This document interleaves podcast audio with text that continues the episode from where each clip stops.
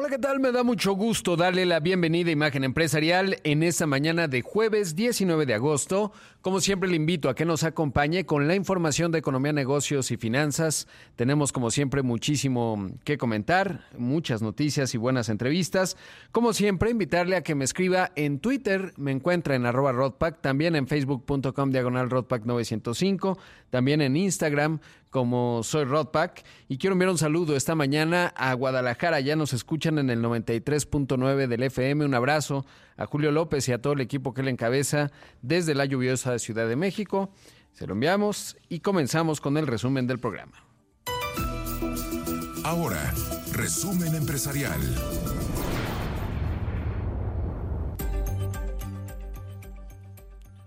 Bueno, primero le cuento de la polémica que se generó ayer, eh, luego de que, por un lado, el presidente de la República respaldó el mandato del Banco de México de tener una inflación baja y estable, recordando que este mandato implica una tasa objetivo de 3% y eh, que buscando ello y considerando que la inflación está en 5.8% a tasa anual, el Banco de México ha hecho ya dos incrementos eh, de tasas de 25 puntos base cada uno de manera subsecuente. Pero hasta ahí todo iba muy bien. Y luego le preguntaron con respecto al tema de los derechos especiales de giro, estos que anunció el Fondo Monetario Internacional, que implican inyectar 600 mil millones de dólares a las reservas de todos los países del mundo de los países que pertenecen al FMI, que prácticamente son todos, y en ese contexto em, a México le estarían tocando entre 12 mil y 14 mil millones de dólares. Y en su momento, eh, bueno, pues justo Gerardo Esquivel, que es uno de los miembros de la Junta de Gobierno, propuesto por el propio Andrés Manuel López Obrador, muy cercano a esta administración, eh, pues tuiteó en su momento que eh, pues esto iba contra la ley, es decir, no se pueden utilizar las reservas para pagar deuda. Y el presidente dijo lo siguiente a propósito de ello. Estaba yo viendo a Gerardo Esquivel, que ya se volvió este, ultra tecnócrata, diciendo, no se puede lo que plantea el presidente, no se puede porque no se quiere. Y bueno, pues ahí está lo que dijo el presidente. Eh, finalmente, más tarde, después de varias horas, eh, contestó Gerardo Esquivel a través de un tuit. En democracia el disenso no siempre es confrontación la deliberación pública siempre será bienvenida. Y la verdad es que, eh, digamos, eh, yo planteaba ahí también en un tuit, eh, si se discuten las ideas está perfecto y lo que se debe discutir es la idea. Se puede, no se puede y por qué, dónde pudiese estar el hueco. sin embargo, en ese contexto, pues no se descalifica a alguien como ultratecnócrata, que además pues no tendría nada de malo ser tecnócrata, ¿no? O lo que eso quiera decir, porque luego se utilizan los términos como neoliberal y tal. Eh, de una manera despectiva, a veces sin entender exactamente cuál es su significado, pero el hecho es que, pues sí, ojalá más bien fuera sobre las ideas y no sobre las personas, pero bueno, pues eh, se da ese asunto eh, y ese pronunciamiento del presidente, que más allá de ello, la verdad es que muchos se plantean, ¿no? La mm, autonomía del Banco de México se encuentra bajo ataque y les genera preocupación que se integre eh, Arturo Herrera a partir del 1 de enero del próximo año. La verdad es que yo pienso que por un lado la autonomía del Banco de México es constitucional, ese es un factor muy importante, entonces mientras eso ocurra la ley está al lado del Banco Central y dos, eh, pues por otro lado los economistas que forman parte de la Junta de Gobierno pues son realmente muy responsables, entonces em, digamos el propio Arturo Herrera pues es un economista de primera y más allá de la influencia que pueda tener, que evidentemente sí hay, digamos, en este tipo de discusiones un impacto y sobre todo una enorme presión, pero no creo que eso realmente ponga en duda. Sí sería deseable que hubiese mucho más claridad de parte del Ejecutivo en términos de entender qué es qué y cómo funcionan las cosas, eh, sobre todo porque parecería que hay una forma, y lo dijo el propio Alejandro Díaz de León, mediante la cual, eh, pues si el, si el gobierno de México está requiriendo dólares para cumplir em, compromisos de deuda en dólares, le puede transferir esos, esos a precios de mercado, eso es muy importante decirlo, el eh, gobierno federal le transfiere esos recursos al, al Banco de México para que en su balance quede subsanado, el Banco de México le da esos dólares, los puede utilizar y con ello pudiese generar algún esquema de deuda local y entonces estarías cambiando deuda internacional o denominada en dólares por deuda, local. Parecería que por ahí se podría. No dijo eso, lo que dijo eh, justamente Alejandro Díaz de León fue, bueno, sí se puede si la compran a precios de mercado, o sea, los dólares, entonces no habría problema. Así que bueno, pues ahí está todo este episodio. Por otro lado, le cuento que la Secretaría de Hacienda y Crédito Público anunció la creación de bonos de desarrollo referenciados a tasa de interés interbancaria de equilibrio. Se llaman bondes EFES, denominados en pesos, con pago de cupón referenciado a la tasa TIE de Fondea un día hábil. Su propósito es dar profundidad al mercado referenciado en la tasa de referencia. Eh, en un comunicado, la Secretaría de Hacienda explicó que los bondes F tendrán un doble propósito, cubrir las necesidades de financiamiento del gobierno federal al menor costo y riesgo posible y en estricto cumplimiento al techo de endeudamiento que plantea el Congreso y ser un instrumento de deuda utilizar en las operaciones de mercado abierto de largo plazo del Banco de México. Estos bondes, eh, creados en línea con las reformas internacionales de tasas de interés, comenzarán a ser subastados en octubre próximo como parte del calendario trimestral. Y, la Secretaría de Hacienda promoverá su liquidación anticipada de los bondes D mediante operaciones de permuta de bondes F. Eh, eh, digamos que eh, justamente Gabriel Llorio agregó a través de su cuenta de Twitter que los bondes F igualmente serán parte del portafolio que ofrecemos a los inversionistas en el mercado local, sino que también formará parte de las opciones de inversión de los CETES directo. Que por cierto, que lastimoso lo de los CETES en su momento cuando falló la página y nadie dijo absolutamente nada, pero ahí está esta operación y quizás está alineada con lo que estábamos conversando del Banco de México. Por otro lado, le cuento que este jueves se dará a conocer el resultado de la votación de los 6.494 trabajadores de la planta de GM en Silao, que inició el 17 de agosto y concluyó anoche a las 10 de, justamente a las 22 horas, con lo que se legitimará un nuevo contrato colectivo de trabajo. La votación fue supervisada por el gobierno federal, la Organización Internacional del Trabajo y estuvo también invitado justamente por la Secretaría del Trabajo, el INE, el Instituto Nacional Electoral. Fueron entrevistados por eh, diversos medios de comunicación. Ex trabajadores afirmaron que realizaron un sondeo con sus compañeros aún activos y la mayoría les dijo que votarían por el no, lo que significa que la Confederación de Trabajadores de México, a través del sindicato Miguel Trujillo, no continuará ostentando la titularidad del contrato colectivo. Es un proceso en donde hay una enorme atención de todo el mundo, sobre todo porque esta alerta fue levantada por los sindicatos en los Estados Unidos en términos de que no se estaba llevando a cabo un proceso transparente eh, y por el USTR, la representación comercial de los Estados Unidos, que aplicó el mecanismo de respuesta rápida de temas laborales en el contexto del TEMEC. Y luego, bueno, pues además eh, la Secretaría del Trabajo suspendió la, mm, la, votación original porque no estaba claro qué había ocurrido y finalmente pues el ejercicio que se llevó del miércoles y el jueves, más bien el martes y el miércoles, es el que hoy se estará dando a conocer el resultado. Y le digo los ojos eh, del mundo, por lo menos de Norteamérica, puestos ahí. También, de hecho, los canadienses. Eh, Jerry Díaz se llama el líder eh, del, del sindicato de trabajadores automotrices del Canadá. Eh, pues justamente también estaba muy atento a todo el proceso porque evidentemente en el marco del TEMEC uno de los temas contenciosos era justamente el asunto laboral y que mm, pues los trabajadores en México, no tanto por buenos, sino porque les interesa que no se paupericen los salarios en México y eso hace que nuestro país es mucho más atractivo para traer plantas y en ese contexto pues se da toda esta situación. Y en, ese, en esa misma medida le cuento que, eh, pues, de acuerdo a lo que dijo el presidente de la Confederación de Cámaras Industriales, la CONCAMIN, México estaría disputando el, con Estados Unidos el que Foxconn, ¿se acuerda Foxconn? Es la principal proveedora de Apple, es la que fabrica básicamente los iPhones y muchos aparatos de Apple, bueno, pues está pensando en poner una planta de 2 mil millones de dólares eh, de vehículos eléctricos y entonces, de acuerdo a lo que dice Manuel Pérez Cárdenas, el jefe de la oficina de la presidencia de la CONCAMIN, pues México estaría disputando esta posibilidad de que la trajeran a México. Sería interesante sobre todo porque pues ya México ya tiene una, digamos, varias compañías, una de ellas, por ejemplo, la propia General Motors, Ford, ya empezaron a fabricar vehículos eléctricos en nuestro país. El asunto es que no tenemos una planta puramente eléctrica. Recordar además que Apple estaba en negociaciones en algún punto con Foxconn para desarrollar vehículos eléctricos. Entonces, bueno, pues sí sería una noticia excelente. Foxconn ya tiene plantas en México, obviamente en Chihuahua, en Guadalajara, y eh, bueno, pues esto sería una, una, cosa positiva. Seguramente lo que está buscando con Camina es generar algo de presión. Ahora, no está muy claro si están pensando en algún estado en específico. Hay un montón de proveeduría que desarrollar en ese contexto y bueno, pues ojalá se lograse.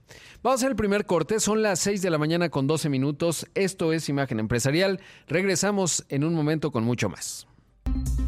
6 de la mañana con 16 minutos. Estoy a la espera de hacer un enlace en Imagen Televisión con Enrique y Cristal. Y bueno, pues ahora mismo me enlazo con ellos empresarial con Rodrigo Pacheco. Rodrigo, ¿cómo estás, amigo? Buenos días. Buenos días, estimado Quique, Cristal y a todo el equipo. Qué gusto saludarlos. Y ahora que estaban conversando acerca del tema de la vacunación, eh, se acaba de dar a conocer un estudio ya en el Reino Unido en donde están encontrando que el efecto de las vacunas, de dos en este caso, de Pfizer y AstraZeneca se reduce 90 días después de la segunda aplicación. De acuerdo a este estudio que da a conocer eh, la Universidad de Oxford, eh, se reduce la eficacia 75% en el caso de Pfizer y a 61% en el caso de AstraZeneca. Y esto plantea pues todo un asunto porque como saben, el gobierno de Estados Unidos anunció que a partir del 20 de septiembre estará aplicando una tercera dosis de reforzamiento en las vacunas de la tecnología ARN, o mensajero ARN, que son la de Moderna y la de Pfizer. Y en ese contexto, bueno, pues se va a complicar todavía más el panorama, sobre todo porque eh, pues se requiere que todo el mundo esté vacunado. De lo contrario, se empieza a a iterar eh, el virus, como lo hemos visto en las distintas variantes, y eso pues evidentemente se convierte en un factor de riesgo para la economía. Y en ese contexto, estimado Enrique, eh, pues el hecho de que los países desarrollados apliquen terceras dosis, pues va a hacer que haya menos vacunas disponibles para otros países que todavía no tienen ni la primera, y eso se, hace, se, se dibuja como un problema importante para la economía, sobre todo porque se requiere que se resuelva de una vez por todas esta pandemia y parece que será muy largo el camino para lograrlo. Así es, eh, la Organización Mundial de la Salud ya dijo que se tendría que dar una pausa justo para que los países pobres puedan vacunarse. Estados Unidos está diciendo que la variante Delta les está pegando aún con los vacunados y pues vamos a ver cómo están subiendo las acciones y los bonos de las farmacéuticas. ¿Qué crees que los vi? Eh, justo estaba viendo ahora y ayer después de que se anunció lo de Estados Unidos, Pfizer cayó 2%, o sea que no creas que tuvo un efecto. Moderna caía punto y algo por ciento. En este mañana, por ejemplo, AstraZeneca, que es eh, británica, sueca británica, eh, avanza 0.15%, pero realmente no está teniendo un efecto importante en el precio de sus acciones. Es interesante, quizá la sociedad está influyendo mucho que creíamos que con una ya teníamos. Pues sí, hay que ver, mi querido Enrique, y paciencia, pero sobre todo utilizar el cubrebocas como lo mencionan ustedes todo el tiempo. Tú estás diciendo la palabra clave, paciencia. Muchísimas gracias. Gracias.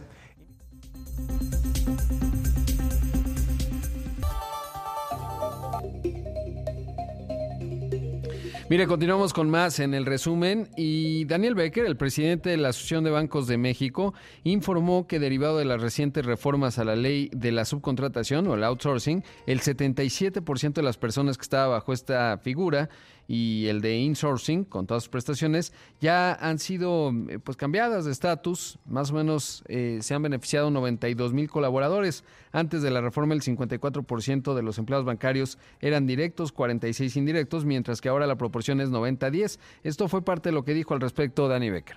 El 77% de las personas que estaban bajo outsourcing e insourcing de todas las instituciones han sido ya internalizadas por los bancos beneficiando a prácticamente 92 mil empleados eh, del sector bancario. Como ustedes saben, la banca siempre es un, factor de unidad, de, orden, de disciplina y nos anticipamos siempre nosotros. La banca prácticamente ya ha concluido sus, sus procesos de eh, insourcing y outsourcing y hoy todos ya están prácticamente en la nómina de las, diferentes instituciones bancarias.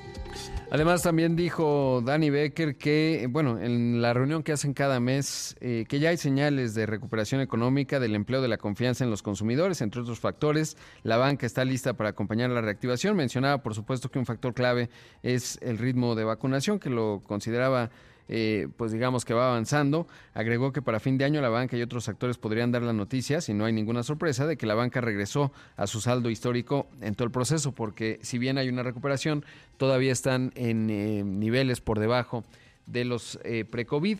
Además, también mencionó que pues, se mantienen bien capitalizados los bancos, ya que de acuerdo con la CNBB, el ICAP, que es el índice de capitalización, se ubica en 18.25%. Esto es fundamental, está muy por encima de la media en términos del resto de la banca a nivel internacional y eh, bueno, pues se van viendo que se reactivan algunos sectores del crédito, por ejemplo, el hipotecario avanza relativamente bien, otros no tanto, pero bueno, pues ahí parte de lo que dijo eh, Daniel Becker, el presidente de la ABM.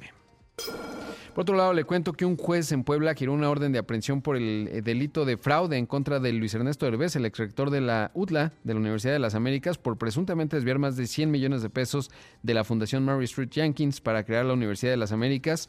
Puebla Jenks Graduate School, de la que era socio, junto con sus colaboradores. La orden de captura también fue para directivos de Mónica Ruiz Huerta, ex vicerrectora, Mario Vallejo, ex vicerrector eh, de Finanzas y Desarrollo Institucional, Jesús Salvador Mijangos, exdirector general de Asuntos Jurídicos. Hay todo un entuerto con respecto a toda esta situación. Los abogados eh, que suman ya, hay tres órdenes de aprehensión por desvío de más de 15 eh, mil millones de pesos. Habrían diseñado una estructura que permitió mover los fondos a Panamá y apoderarse de los activos de la fundación. En eso va ese enredado caso. Por otro lado, le cuento en temas eh, corporativos que Toyota acaba de anunciar que va a recortar su producción 40% en septiembre por eh, el abasto de microprocesadores o la falta del abasto de microprocesadores. Esta que es la mayor fabricante de autos, bueno, depende, a veces es grupo Volkswagen, a veces es eh, Toyota, que hace, mm, va a hacer en 900 mil coches el próximo mes, pero ahora más bien es solo lo inicial y lo va a reducir a 540 mil unidades.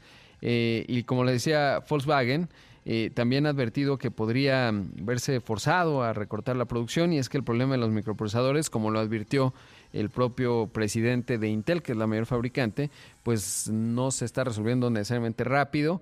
Se espera que para el próximo año se empiece a estabilizar. De hecho, se pensaba que en la segunda mitad de este año, pero por lo visto y por lo que está comunicando Toyota, pues no es así y sigue habiendo un tema clave. Teóricamente lo que afectó a los microprocesadores, bueno, no teóricamente, pero es multifactorial. Uno de los factores clave fue que en el contexto de la demanda se fabricaron más eh, dispositivos. En ese momento las fabricantes de autos tuvieron que contraer su producción, evidentemente muchas incluso tuvieron que dejar de operar por lo menos unas semanas y eh, pues no, no pensaron que se iba a recuperar tan rápido el mercado automotriz y entonces no hicieron tantas órdenes de compras de chip que se utilizaron para los artículos electrónicos y entonces no hay y se complica. Y luego ah, también hay ahí eh, situaciones que tienen que ver con el comercio internacional. Y bueno, pues ese es todo un reto que habla de la necesidad de fortalecer y visibilizar sobre todo los riesgos en las cadenas de suministro ante cambios geopolíticos y ante situaciones de este tipo. Por otro lado, y en otros temas más locales, le cuento que el director de Petróleos Mexicanos, Octavio Romero Oropesa, supervisó y verificó los avances de las obras para la carga de cilindros portátiles de 20 y 30 kilogramos de la empresa Gas Bienestar en las terminales de distribución de gas licuado allá en Tepeji del Río y Tula, en Hidalgo. Romero realizó la carga del primer cilindro de 20 kilos del primer lote con el que arrancará el plan de distribución anunciado el 7 de julio. La verdad es que de pronóstico reservado toda esta situación, sobre todo porque pues tendría que, si hay oligopolio, pues que se, res, o sea, digamos, entre verificaciones de la Profeco e investigaciones de la Comisión Federal de Competencia Económica, se tendría que resolver con cierta agilidad. Si no es, y, además, si al oligopolio le ponemos los precios internacionales del gas, pues es un problema. Y como le contaba ayer eh, David Chills, que lo voy a buscar para entrevistarlo, eh, hacía un buen análisis porque decía, pues en Burgos se quema el gas, porque para poder aprovecharlo eh, en Burgos y en varias partes del país, sobre todo en el sur, se quema más gas del que se consume, pero como requiere mucha inversión, pues no se invirtió a lo largo de los años y pues ahí tendría que haber algo de solución porque lo estamos quemando, ¿no? Entonces, vaya asunto, pero bueno, pues ahí está, ya empezó este famoso gas bienestar. Por otro lado, le cuento una nota interesante, es que el Banco Interamericano de Desarrollo se asoció con, el, eh, con Netflix de contenidos bajo demanda dentro de la coalición de habilidades del siglo XXI para promover la economía digital y creativa en América Latina y el Caribe y ayudar a superar la escasez de habilidades en la industria del entretenimiento de la región. ¿Se acuerda ayer que platicaba acerca de la, mm, de la Expo Franquicias y me hablaban de la economía naranja, que es justamente esta que tiene que ver con toda la parte creativa. Que hay que decir que ahí México, pues está bien posicionado, ¿no? Junto con probablemente Argentina. Colombia también son buenos produciendo contenidos y por eso es que en su momento Netflix, eh, también Disney Plus anunciaron inversiones significativas en México, también HBO Max, por cierto, eh, para hacer producciones acá en nuestro país. Ha habido algunas discusiones ahí si les iban a poner topes en cuanto, o bueno, más bien cuotas de producciones locales, lo cual no tenía mucho sentido, pero bueno, pues ahí está esta iniciativa del Banco Interamericano. Vamos a hacer el primer corte, son, digo el segundo ya, son las 6 de la mañana con 26 minutos, regresamos en un momento aquí en Imagen Empresarial.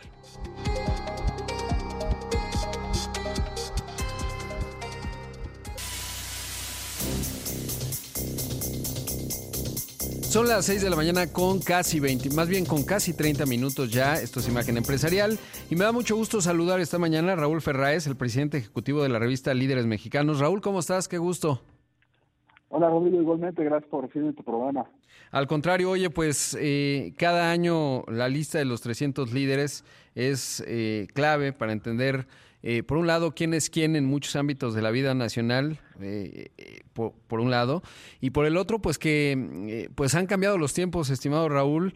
¿Te acuerdas antes, durante muchos años, pues la tradicional comida y ahora con la pandemia eso ha cambiado, pero no así la vocación de visibilizar, digamos, a los mexicanos que en buena medida pues son realmente, además de visibles, que determinan mucho en la realidad cotidiana de todos. ¿qué, ¿Qué decir de la lista de este año?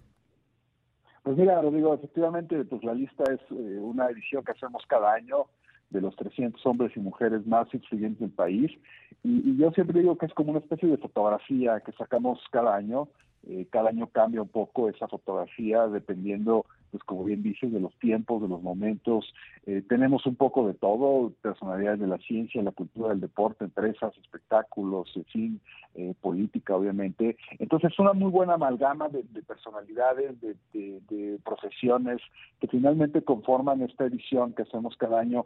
Y, bueno, este año traemos cosas interesantes, digo, empezando por nuestra portada que, que la hace el artista Jan Hendrix, ya es cada año le pedimos un artista plástico que haga la portada y, Jan Hendrix, pues yo creo que sin lugar a dudas es uno de los artistas plásticos eh, más importantes en la actualidad. Y, bueno, pues están ahí los nombres, muchos repiten, eh, por ejemplo, llevamos 21 años haciendo la revista, eh, solo hay ya 32 eh, personalidades que repiten y que han estado los 21 años en la revista. La mayoría de ellos, eh, Rodrigo, pues empresarios, ¿no? Eh, muy importantes. Y, y, eso es un poco lo que hacemos cada año con la lista. Claro. ¿Cuáles serían tres nombres de los que están desde el inicio, desde hace 21 años? Mira, por ejemplo, desde el inicio está pues, Antonio Chedraui, Carlos Slim, Ricardo Salinas, Olegario Vázquez, eh, Daniel Servitje, ¿no? Por ejemplo, este año salieron, este año salieron dos empresarios que habían estado toda la vida en la lista, que por ya por su edad, eh, los dos mayores de 90 años, pues ya es complicado que puedas pensar que son influyentes.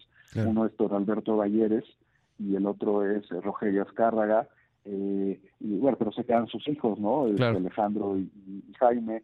Eh, y, por ejemplo, ese tema de los empresarios, Rodrigo, es un tema que a mí me preocupa porque no estamos viendo esos relevos generacionales. Fíjate, eh, en la lista de este año, cerca del 47% de la lista, o sea, casi la mitad de la lista son personas de la llamada generación baby boomers, o sea, que nacieron entre 1945 y 64, o sea, que tienen casi 70 años. La mitad de la lista de los 300 son de personas de casi 70 años eh, o 70 años, lo cual, y, por ejemplo, en la, en la lista este año solo hay cuatro personas menores de 30 años.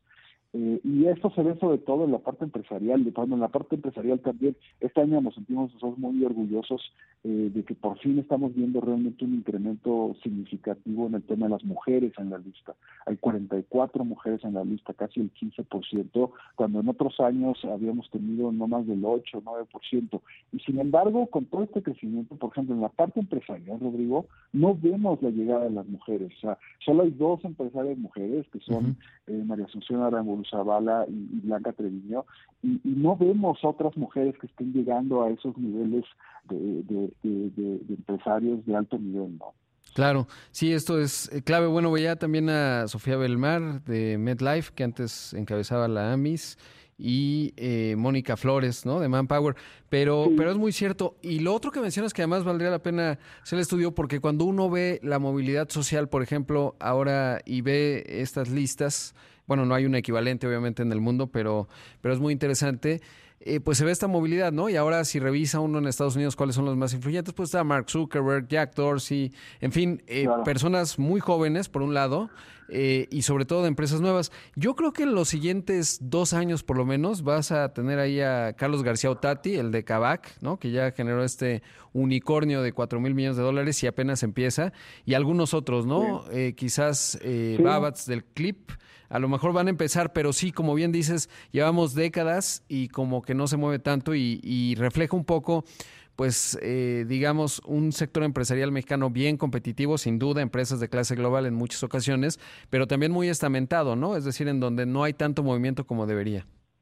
Sí, sí, en la parte ejecutiva lo vemos un poco más, bien decías esos nombres. ah, claro, exacto que son, pues no son empresarios como tal, son ejecutivos de altísimo nivel, obviamente con gran mérito, eh, entonces sí hay una diferencia ahí. Y, y, sí, yo creo que vamos a empezar a ver algunos de, de, estos nuevos que dices. Aquí en México pues no está tan fuerte como en Estados Unidos el tema de la tecnología, eh, pero pero sí sí es un tema que, que nos que nos eh, preocupa, ¿no? Es, esa movilidad empresarial, porque además dijeras, bueno, están llegando las nuevas generaciones, cuando el caso de, de, de los olegados de Olegario Vázquez, creo que es un muy buen ejemplo, ¿no? De, un empresario joven que tomó las riendas de la empresa desde hace ya varios años, siendo todavía joven. Pero, por ejemplo, lo que te comentaba hace rato de Alberto Valleres, pues sale Alberto Valleres, se queda Alejandro, su, hijo, pero Alejandro tiene 62 años. Entonces, ya no puedes decir que, bueno, son las nuevas generaciones jóvenes que están llegando, ¿no?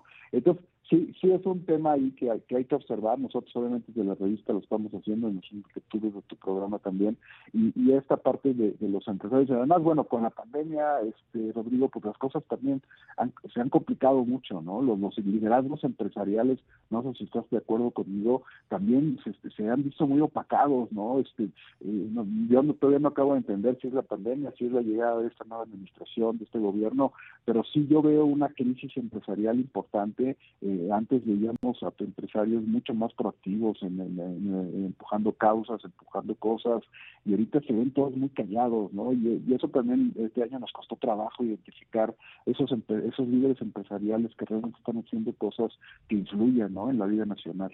Sí, creo que coincido contigo y creo que entre los dos factores, pues ha faltado liderazgo. Recordando que el Consejo Coordinador Empresarial, pues nace en tiempos de Luis Echeverría justo como una respuesta muy específica. No, no lo mismo, ¿no? Pues son tiempos distintos etcétera, pero sí parecería que falta más ímpetu a veces en algunos temas específicos y simplemente pues se acomoda todo eh, y poco liderazgo desde esa parte. Eh, reserva decir que en el contexto de la pandemia hubo varios ejecutivos, diría, y empresarios, claro, que sí pusieron el hombro, ¿no? Eh, esto que se hizo ahí en el autódromo, etcétera. O sea, dieron buenas respuestas, digamos, en donde había que subsanar ciertas deficiencias. Y ahí me parece que bien, pero como bien mencionas, desde el punto de vista del liderazgo que tendría que tener, sobre todo un país que somos la decimoquinta mayor economía, a lo mejor ya vamos a ser decimosexta con con la crisis del año pasado, eh, pero que somos un país grandototote y muy vibrante en lo económico, ¿no? Entonces tendríamos que tener ahí más, más liderazgo. Sí, yo espero que eh, ahora en esta segunda eh, etapa del sexenio se empiecen a, ver ya esos liderazgos más sólidos.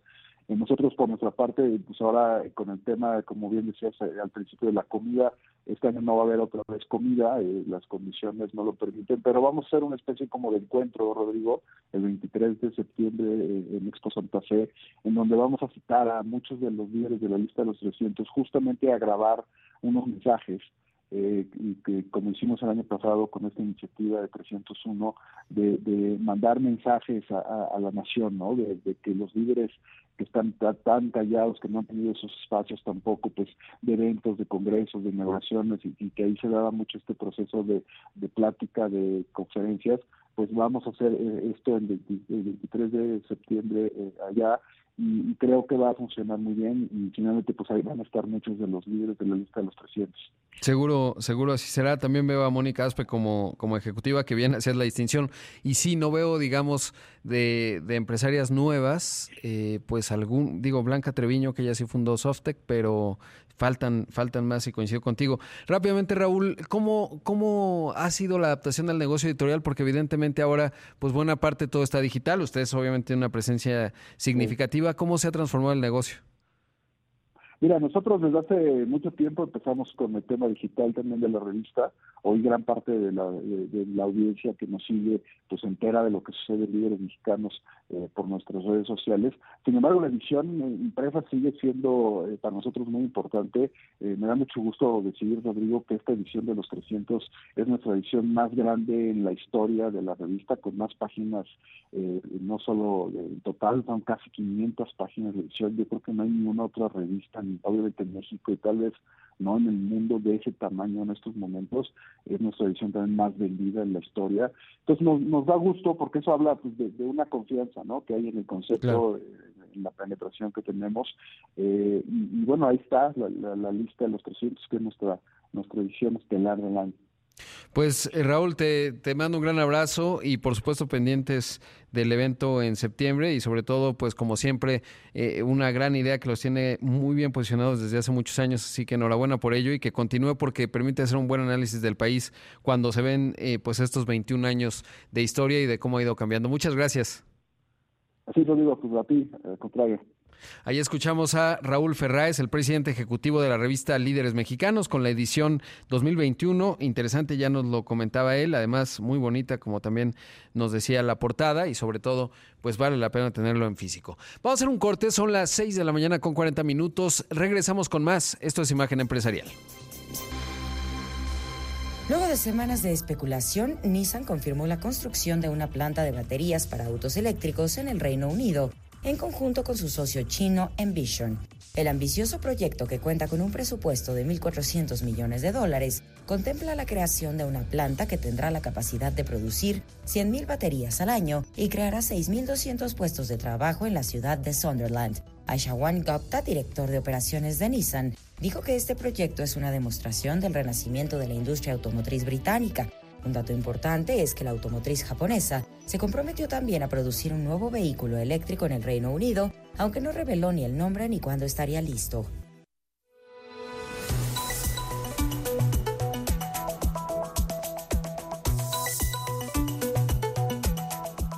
Son las 6 de la mañana con 45 minutos. Esto es Imagen Empresarial. Se acaba de dar a conocer de parte del INEGI el indicador oportuno de la actividad económica al mes eh, de julio. Y eh, pues son datos interesantes. Recordar que este es, eh, digamos, la estimación del IGAI es un nuevo dato que, experimental que ha dado a conocer el INEGI ya desde hace algunos meses. Y bueno, el hecho es que en el escenario central se ve un crecimiento de 9.9% a tasa anual. Es el único que, que, se puede ver. Evidentemente en el mes de julio, eh, pues ya se va moderando la tasa de comparación con respecto a julio del año pasado, sin embargo siguen siendo cifras todavía muy altas y en el rango superior se ubica en 11.2% y en el inferior 8.6%, eh, marca como le digo un menor ritmo de crecimiento de la economía. Aquí hay dos componentes que son los que integran este indicador, las actividades secundarias, que son una tercera parte de la economía y las actividades terciarias, que son dos terceras partes, nada más falta las actividades primarias que son más o menos un 5% del PIB. Así que, mm, bueno, pues ahí está el dato que muestra que hay cierto vigor en la economía, aunque ya un menor ritmo con respecto al escenario central de junio, que era de 14.7% de crecimiento. Por otro lado, también se dan a conocer los datos de la encuesta nacional de ocupación y empleo al segundo trimestre. Son muy interesantes saber que habrá que ir eh, desglosándolos. Pero bueno, la población desocupada se ubicó en 2.400.000 personas, eh, por lo que se ubicó en 4.2%. Pero hay datos realmente muy interesantes porque se incrementó en 10.500.000 eh, personas frente a las del segundo trimestre del año pasado, cuando fue lo más agudo de la crisis, eh, que ya se integraron, digamos, al, al mercado laboral, que, que, bueno, pues ya se encuentran ocupadas. El mayor volumen fue en el comercio, 2.800.000 personas, eh, también en la industria atractiva de electricidad y manufactura, 1.800.000 personas, en eh, transportes, comunicaciones y almacenamiento un millón y medio de personas, también en la construcción un millón y medio de personas y en los restaurantes un millón ochocientos mil personas. Bueno, todos estos datos lo que quiere decir es que se va viendo una recuperación de la economía, sobre todo porque, por ejemplo, en micronegocios se crearon, o bueno, no se crearon, eh, se recuperaron 6 millones 390 mil, ¿se acuerda? Cuando era lo más agudo de la crisis, donde más se perdieron puestos de trabajo fue justamente en los micronegocios, es decir, pequeños negocios, muchos de ellos informales, que pues no, no pudieron resistir. Luego viene, por ejemplo, pequeños establecimientos, eh, un millón novecientos ochenta y tres mil, también pues ahí ya hay cierto nivel de formalidad y grandes establecimientos, un millón ciento cuarenta y dos mil puestos de trabajo se generaron. Interesante que en el gobierno se perdieron 757 mil y como ya le decía, bueno, pues hay sectores que eh, se van recuperando, no hay ni uno que haya perdido y es que la base de comparación pues ayuda mucho, ¿no? Evidentemente el segundo trimestre del año pasado pues como le digo, fue lo más agudo de la crisis y también queda claro que uno de los temas fundamentales que tiene que resolver México eh, de manera estructural es lo que tiene que ver con el sector informal, que es enorme y que finalmente eh, distorsiona la economía y hace que, por ejemplo, cuando se toma una decisión de aumento de tasas de interés, pues tarde en sentirse sus efectos justo porque hay una parte pues que simplemente no está con servicios financieros y entonces pues no ni le afecta. Bueno, no es que le tenga que afectar, por el contrario, no hay ningún efecto en este tipo de negocios y bueno, pues ese es otro de los datos que se tiene que eh, corregir, del que se habla poco en términos de buscar, digamos, cómo eh, ir generando eh, mayor formalidad, no solo por mejorar también la estructura fiscal del país, es decir, que no paguen tan poquitos la base cautiva y por el otro lado, eh, porque eso ayuda a la productividad. Evidentemente, la parte formal es realmente mucho más productiva que la parte informal, si lo vemos en términos del Producto Interno Bruto, pero bueno, pues ahí están los datos del segundo trimestre y ya estaría hablando más eh, de ello en términos de la encuesta nacional de ocupación y empleo. Por otro lado, y en otros temas, le cuento que la empresa de participación estatal mayoritaria Aeropuerto Internacional Felipe Ángeles recibió ya el título de concesión para administrar y operar el aeropuerto Felipe Ángeles, cuya obra ya va en 67%.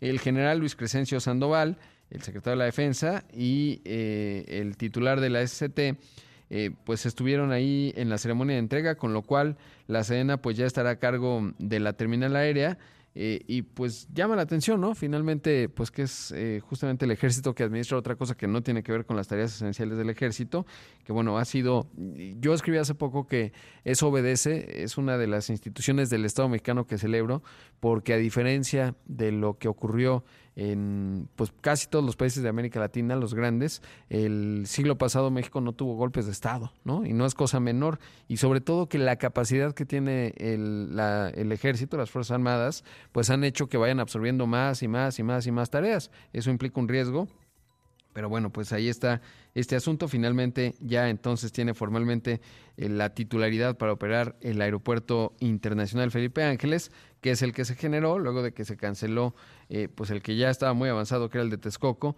Y bueno, pues ahí está esta noticia.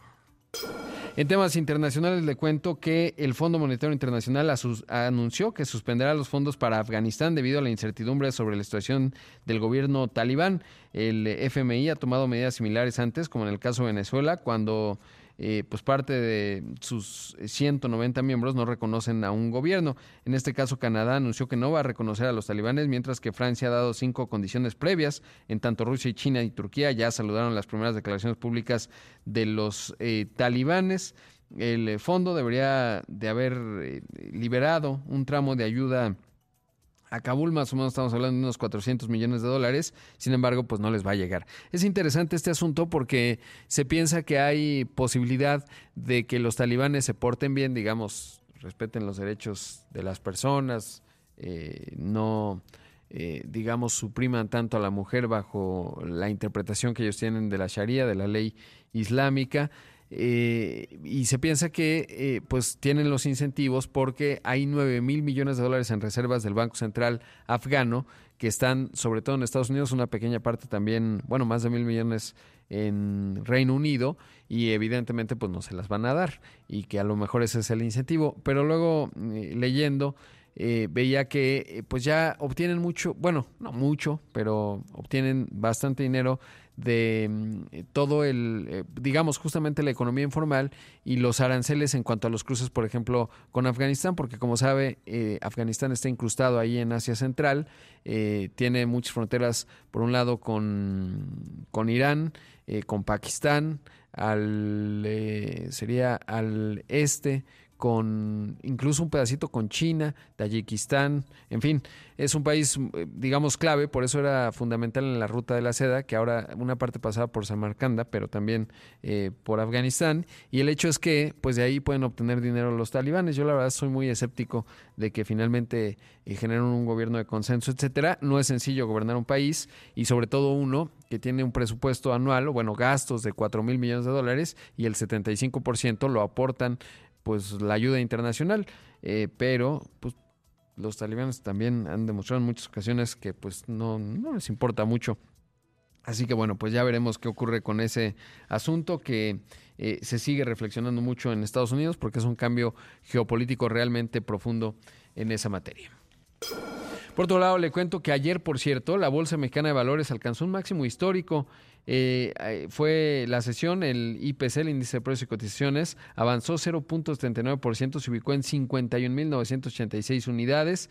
Es el pasado récord era del 25 de julio del 2017, cuando había estado en 51.000 unidades. Interesante, desafortunadamente el sector bursátil, pues si bien son datos positivos, ya no hemos visto ofertas públicas iniciales desde hace algún tiempo. Sí ofertas en términos de, acciones, etcétera, de perdón, de deuda, eh, pero podría ser mucho más vibrante el mercado mexicano.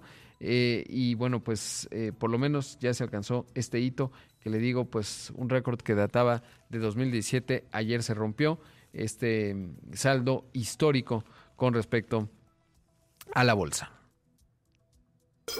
Hablando de récords, ayer eh, se dio a conocer en la Reserva Federal las minutas, interesante porque ya dieron señales de que van a ir disminuyendo el tapering, que es la compra mensual que van haciendo de bonos, son 120 mil millones de dólares, y esto quiere decir que no, no empezarán a dejar de inyectar tanto dinero a la economía, aunque advertían que esto no implica que empezará un proceso de incrementos de tasa de interés allá en Estados Unidos, que están en la misma discusión que nosotros en términos de que han tenido una inflación muy alta. En el caso del Fed, su objetivo es tenerla en 2%, la inflación anda en más del doble, 5.4%, eh, y entonces, eh, pues es así que había, digamos, la inquietud de que pudiesen empezar un proceso de incremento de tasas. No es el caso, bueno, no lo reflejaron las, las reservas y eso en parte pues ayudó a que el peso tuviera cierto mm, eh, respiro. Ahora le voy a decir cómo está el tipo de cambio en este momento.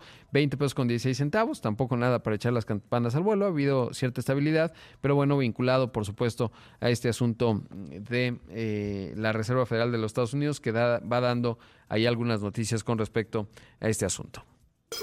Por otro lado, le comento rápidamente que le recomiendo mucho una nota que trae hoy la sección dinero del periódico Excelsior, vinculado al tema del agua, que eh, ahora que veíamos el, informe del panel intergubernamental del cambio climático, creo que tenemos que ir pensando en dónde van a estar las áreas de crecimiento desde una óptica de negocios y estará, por supuesto, en aquellas empresas que se dedican a la gestión del agua y a su maximización.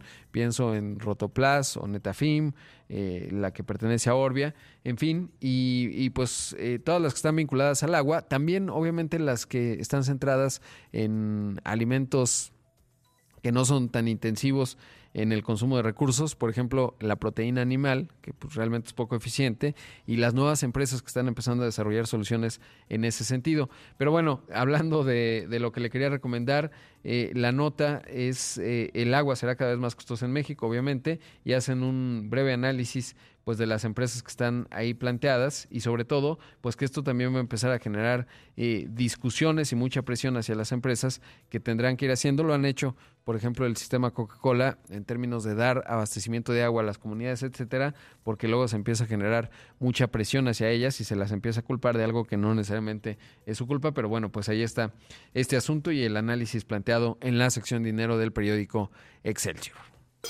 bueno, pues prácticamente estamos llegando al final de una edición más de Imagen Empresarial. Agradecerle mucho, como siempre, que me haya acompañado, desearle que tenga un excelente jueves, invitarle, como siempre, a que pueda encontrar el programa de radio en cualquiera de las plataformas. Así que buenas tardes, buenas noches a los que nos escuchan después. Eh, felicitaciones a los que ya hicieron ejercicios y buen provecho a los que están empezando a desayunar y tomando un rico café. Ya haré lo propio. Quédese con Pascal Beltrán del Río que tiene mucha y útil información que usted necesita escuchar aquí en Imagen. Yo lo veo en los distintos espacios de Imagen Radio y también en Imagen Televisión. Le reitero que tenga un feliz jueves.